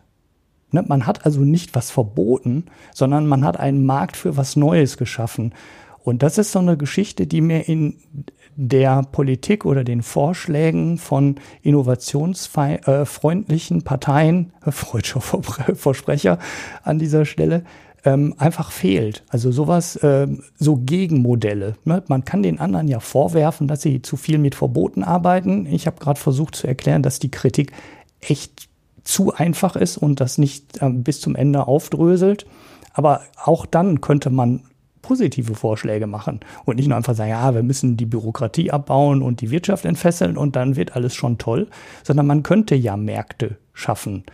Der letzte Markt, den wir, glaube ich, versucht haben zu schaffen, das war der Markt äh, für Biofuels, die damals aber noch nicht mhm. aus, äh, äh aus CO2 aus der Luft hergestellt wurden oder aus Wasserstoff oder ähm, was auch immer, sondern halt aus Raps, ne? also ganz normal aus äh, Landwirtschaft und, und Getreide, was am Ende auch sehr umstritten war und äh, wo ähm, der damals, ich glaube, er war damals noch Umweltminister, Gabriel, dann auch irgendwann zurück, mhm. Äh, zurückgerudert ist und den Anteil von Bioethanol ist das, ne? E, ja, ja, genau. E5 und E10, das kennt ihr an der Tankstelle, wenn ihr noch ein Verbrennerauto habt. Dann diese Zumischung dann auch irgendwann ähm, nicht so weit hochgefahren wurde, wie sie ursprünglich mal geplant war. Ich glaube, bei 7,5 Prozent ist sie gedeckelt worden. Ich glaube, das heißt zwar immer noch E10, ich glaube, da sind aber keine 10 Prozent wirklich dann zugemischt worden. Und da hat man einen Markt geschaffen und man hat halt gesagt, okay, ihr müsst das Zeug jetzt produzieren, das muss landwirtschaftlich produziert werden, das ist dann ähm, CO2-neutral. Das stimmt alles nicht, deshalb ist Gabriel dann auch zurückgerudert. Man konnte ja dann auch nachweisen, ja, für das Zeug wird ja doch am Ende Regenwald ähm, abgeholzt und das geht nicht nur ähm, in die Portemonnaies der deutschen Bauern, die dann alle Raps anbauen wie die Irren, weil das war ja im Endeffekt nur eine versteckte Agrarsubvention und eine versteckte Verbesserung des CO2-Ausstoßes äh, für die deutsche Automobilindustrie, die halt mit 10 Prozent CO2-freien Anteil im Sprit rechnen durfte und dadurch ihre CO2-Flottenwerte äh, reduziert hat. Also das war ein sehr, sehr krummes Geschäft. Aber ähm, der Punkt, den ich machen wollte, war, man hat an der Stelle einen Markt geschaffen und es gab dann Leute, die das Zeug halt produziert haben. Und sowas würde ich mir mal wünschen von, von den Parteien, die dann halt mal ganz klar sagen, okay, wir fördern hier einen Markt. Wir sagen, was weiß ich, ihr müsst in, in fünf Jahren fünf Prozent Wasserstoff äh, dem Erdgasnetz äh, zumischen. Oder wir stellen Biokerosin her für die Luftfahrt und wir fangen 2023 an und dann müssen jedes Jahr zwei Prozent steigend äh, Biokerosin dem Flugbenzin zugemischt werden. Und, ne, aber die Vorschläge kommen dann halt nicht. Da bin ich dann auch ein bisschen da würde ich mir dann auch ehrlich gesagt von den Grünen ein bisschen mehr wünschen. Allein weil das auch für den Wahlkampf und für die Argumentation halt cleverer wäre, wenn ich nicht dauernd als Verbotspartei beschimpft werden müsste, sondern ich könnte dann sagen, guck mal, ich will doch gar nicht verbieten. Ich schaffe einen Markt für bestimmte Dinge Und dann können die Innovationen, die ihr fördert, äh, die ihr fordert, die können ja dann kommen. Und dann könnte ich in vielen Diskussionen im Fernsehen den Ball halt direkt einfach wieder zurückspielen und sagen, guck mal, wir verbieten gar nichts, wir fördern nur. Und äh, das fände ich clever und äh, wäre an manchen Stellen auch wirklich eine Maßnahme, über die man nachdenken würde. Auch hier. Das muss man klug machen, man muss überlegen, wo wirkt was besser. Ne? Man kann jetzt, was weiß ich, irgendein schädliches Insektenvernichtungsmittel da würde man auch nicht hingehen und sagen, ich äh, fördere jetzt nicht so schädliche Insektenvernichtungsmittel. Da kann man schon hingehen und das schädliche Zeug halt wirklich einfach verbieten. Da muss man nicht über eine Förderung nachdenken.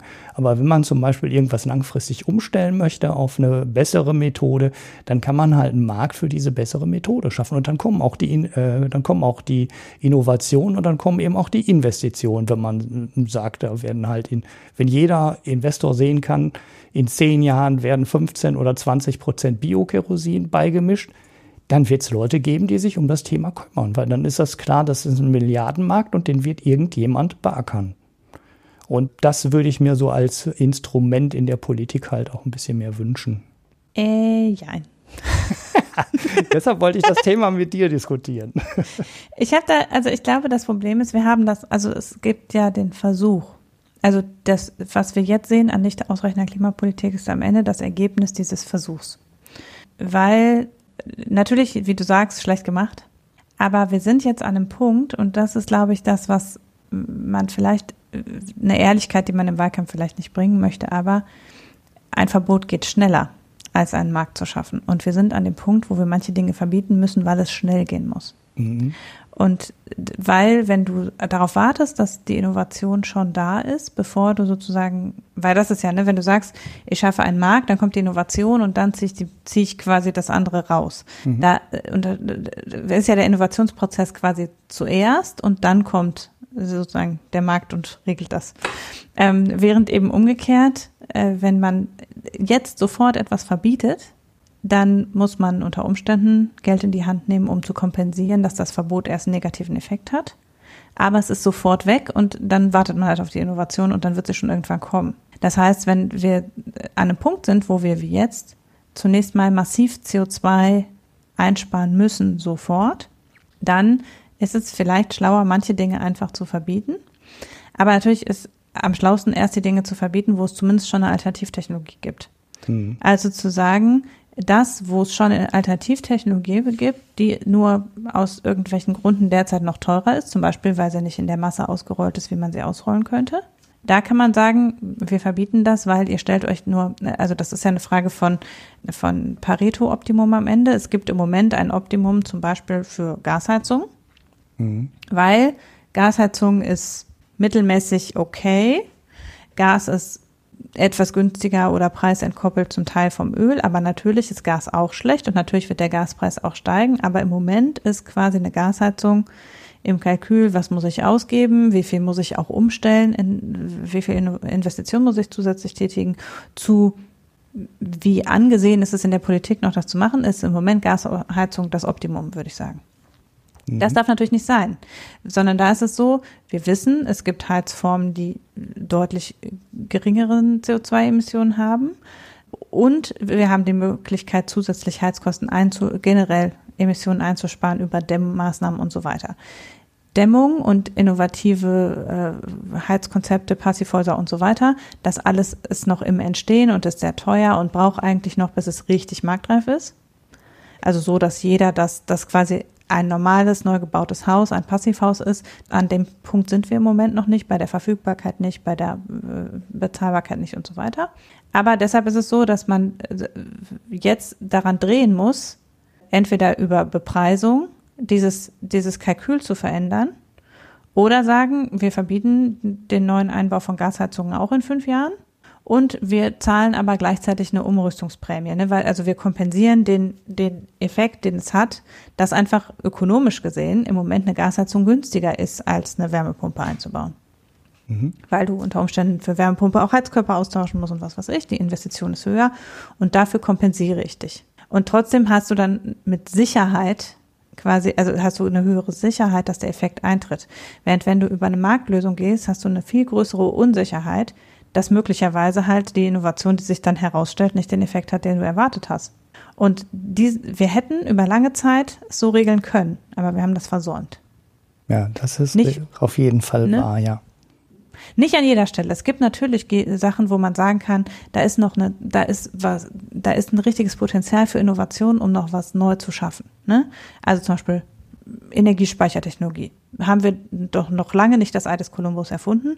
Warum soll man da nicht dafür sorgen, durch eine, durch eine gute Förderlandschaft und durch ein gutes Klima und durch die Zusage, wir nehmen euch euer Produkt ab, dass alle, die können, da mal was erfinden. Ne? So.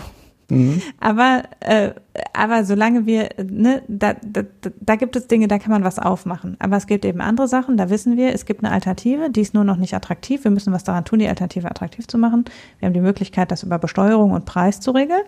Das ist das, die Marktlösung, die die FDP immer vorbringt. Entschuldigung, jetzt habe ich doch was gegen die FDP gesagt.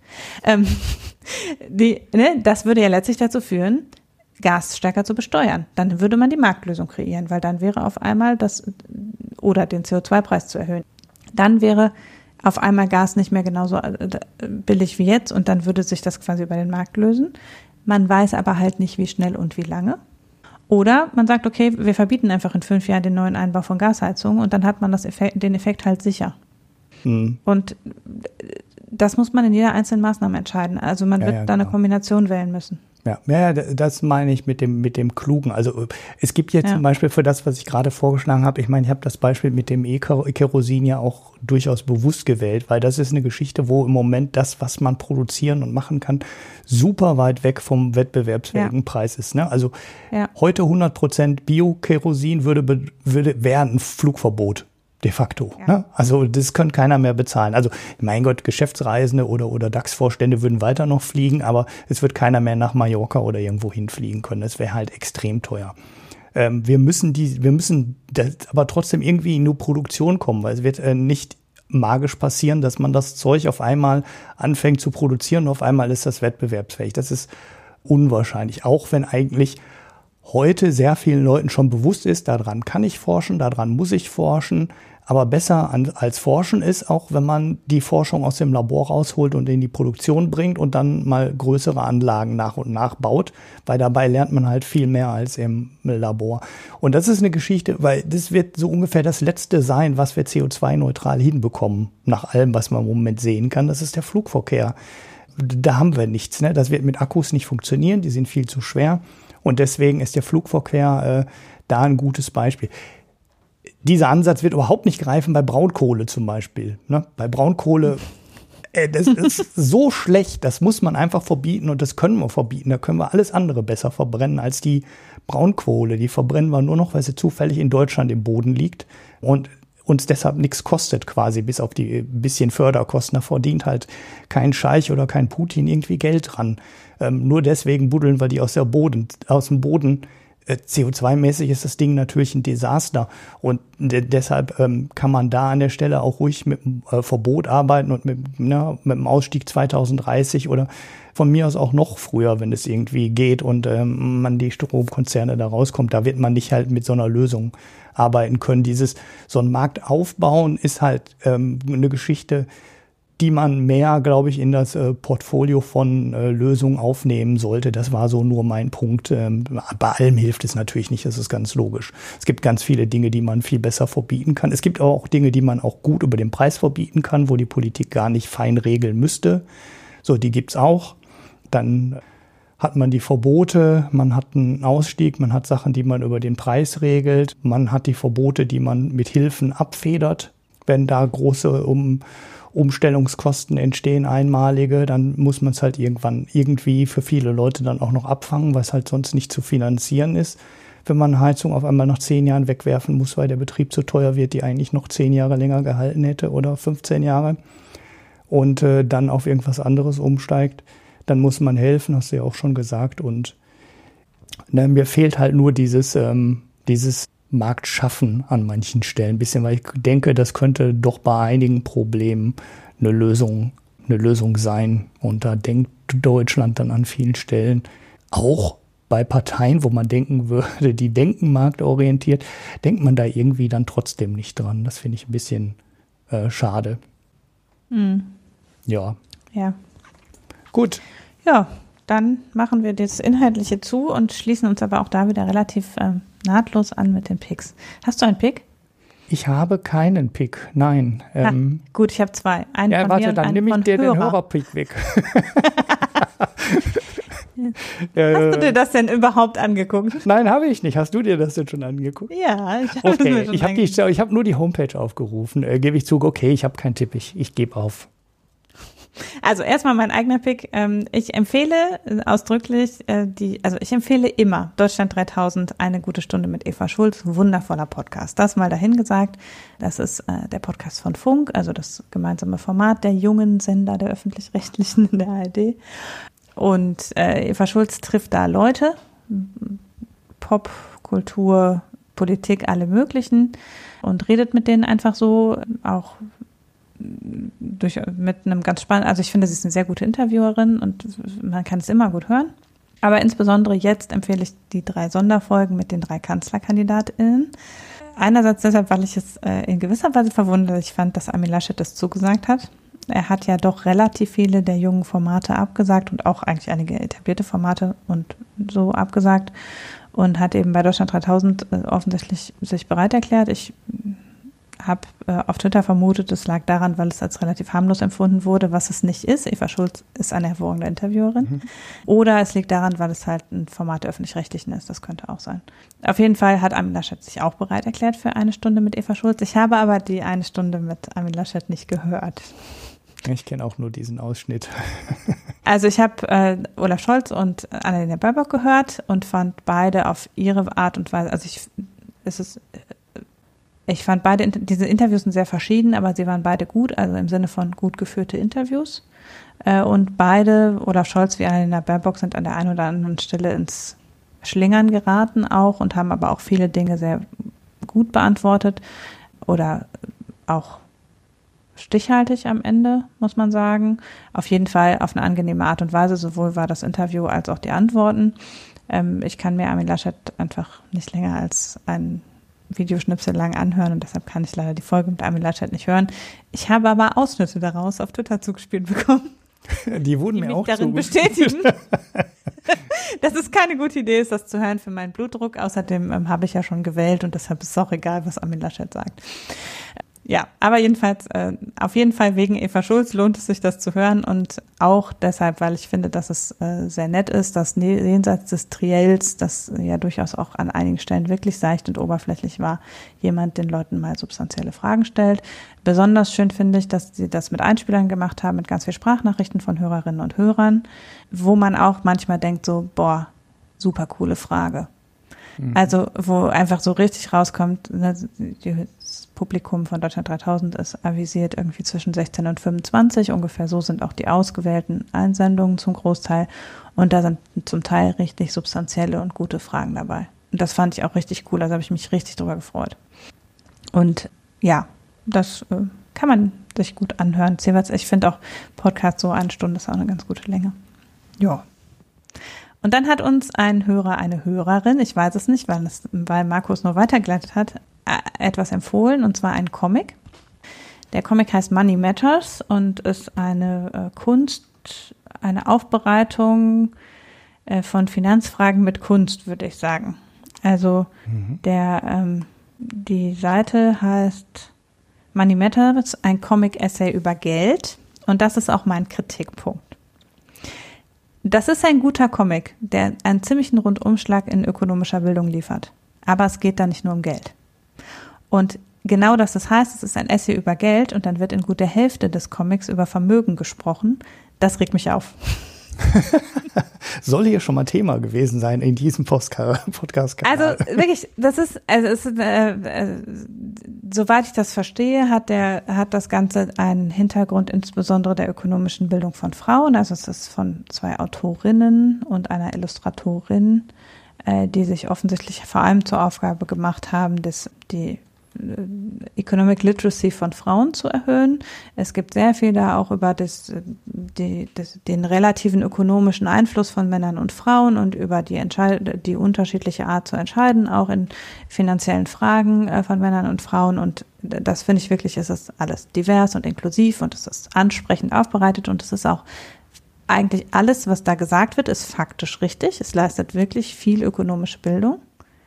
Nur geht es halt nicht immer um Geld. Und Geld wird aber in dem Ganzen relativ austauschbar, auch mit Vermögen, mit Einkommen und sowas. Also als Begriff eben im, ja, im allgemeinsprachlichen Gebrauch. Und das finde ich eigentlich nicht richtig, wenn Economic Literacy das Ziel ist. Mhm. Also äh, dann sollte man das schärfer betrachten.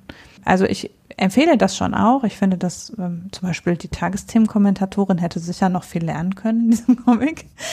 Aber ähm, aber äh, es, es ist halt unscharf und das finde ich ein bisschen schade. Das hätte man mit relativ einfachem Lektorat besser machen können. Mhm. Muss ich sagen. Also das mag jetzt so wirken wie ein darauf herumreiten auf Begrifflichkeiten, aber am Ende ist es halt wichtig zu wissen, dass Geld eine im Prinzip virtuelle Größe ist. Das wird am Anfang auch super erklärt, wie Geld funktioniert und dass Geld halt letztlich alles Mögliche sein kann und es nur um die virtuelle Funktion von Geld geht im Grunde. Ja, und dann wird aber Geld benutzt äh, synonym für Vermögen, was keinesfalls eine virtuelle Größe ist. Mhm. Ne, sondern was Lebensstandard und Lebensmöglichkeiten beeinflusst. Und auch arm und reich wird auch mit Geld, wer viel und wenig Geld hat. Mhm. Und das stimmt halt nicht. Es geht darum, wer viel und wenig Einkommen hat mhm. oder viel und wenig Vermögen hat. Mhm. Und das ist halt schade, weil wenn ich erst herausarbeite, dass, dass ähm, wir in der Menschheitsgeschichte schon unendlich viele Formen von Geld hatten, dann ist es schwierig, das dann, äh, also das, das Geld als Zahlungsmittel gleichzusetzen mit letztlich Bestandsgrößen. Und, ja, ja, ja, Bestands- und Flussgrößen. Ja. Man sollte da mit den Sachen wirklich sauber arbeiten. Das ist ganz wichtig. Und, Aber wir haben ja selbst eine Schuldengrenze, die die beiden Sachen durcheinander wirft. Genau, es zieht sich durch und da muss noch was passieren.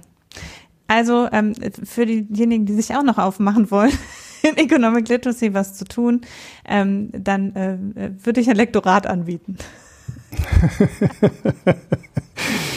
ja, jetzt hast du einfach einen Podcast gerade schon gepickt. Ne? Da hätte ich natürlich auch einfinden können, aber. Ich habe noch einen Wein gefunden. Ja.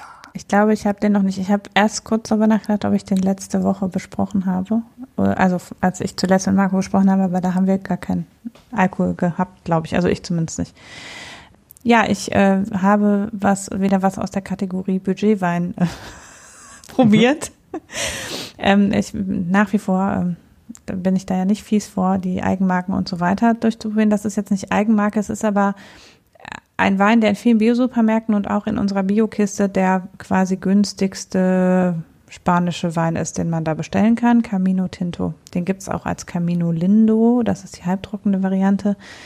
Äh, und den, der ist im Sortiment von ganz vielen so Bio-Anbietern, auch von den Bio-Weinhandel und so. Äh, die haben den alle und der ist da halt immer so in der 3,50 Euro Klasse. Also so in der unteren Bio-Weinklasse auf jeden Fall. Ja, das ist schon sehr ähm, wichtig, ja und hat aber sehr gute Bewertung. Auf, also bei vielen dieser Weinhändler hat er sehr gute Bewertung. Der wird immer gesagt, ja, der ist ja gar, hat wenig Gerbstoffe, wenig Säure, ist ganz fruchtig. Und da habe ich gedacht, okay, ich bestelle ihn mal einmal mit der Biokiste mit. Und ich finde ihn, ich finde die Bewertung nicht gerechtfertigt. Also ich kann mir das nur so erklären, dass es Leute sind, die entweder ähm, sonst nicht so gerne spanischen Wein trinken und deshalb positiv überrascht waren, weil er tatsächlich nicht besonders herb schmeckt oder dass es daher kommt, dass die Leute sonst noch langweiligeren, günstigen Wein trinken. Ich weiß es nicht genau. Also vielleicht mhm. in der Preisklasse, aber nein, ich kenne auch in der Preisklasse bessere Bioweine. Und ähm, ich finde ihn wirklich, man schmeckt es, dass das ein günstiger Wein ist. Er ist zwar nicht sehr sauer, aber auch eigentlich nicht sehr fruchtig. Ich fand auch, er geht ein bisschen in den Kopf und schmeckt, also hat so ein bisschen so einen Alkoholgeschmack. Mhm. Nicht so lecker. Und äh, hat halt auch nicht so viel mit, also mh, hm, wenig Charakter. Also so schmeckt halt wie Alkohol. Ja. Aber nicht so richtig ja, gut. wie. Charakter für 3,50 Euro und Bio beim Wein ist auch ein hoher Anspruch, oder? Ja, aber andererseits, also einerseits äh, gibt es welche, also gerade spanische Weine sind ja insgesamt sehr günstig. Natürlich mhm. kriegst du keinen Bio-deutschen oder französischen Wein zu dem Preis, aber spanischer Wein ist ja eigentlich relativ günstig. Und da kriegst du auch bei den Bio, es gibt auch viel spanischen Biowein. Und da kriegst du auch bei den Bio-Weinen hin und wieder schon einen, der in der 3,50 Euro bis 4 Euro Klasse wirklich ganz okay schmeckt, also den man völlig so als Alltagswein trinken kann. Und auch zum Beispiel dieser französische Landwein, den auch ganz viele im Angebot haben, den habe ich schon mal besprochen, glaube ich. Le Corbeau. Mhm. Auch der hat letztlich, obwohl das ein Landwein ist, ohne Herkunftsdenomination, hat der mehr Charakter und irgendwie mehr Tiefe im Geschmack als dieser. Und obwohl er aus Frankreich kommt. Ähm, und von daher, also ich finde den gerade für einen spanischen, hm, finde ich ihn ausgesprochen, ja, so sanft und irgendwie nichtssagend. Das ist wahrscheinlich Aber, der Massengeschmack, ne?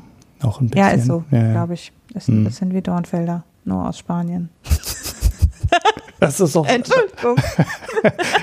Der arme Dornfelder. Ja, ja. ich habe auch noch einen Dornfelder Hörerwein da liegen, an den ich mich nicht rantraue. Ja, okay.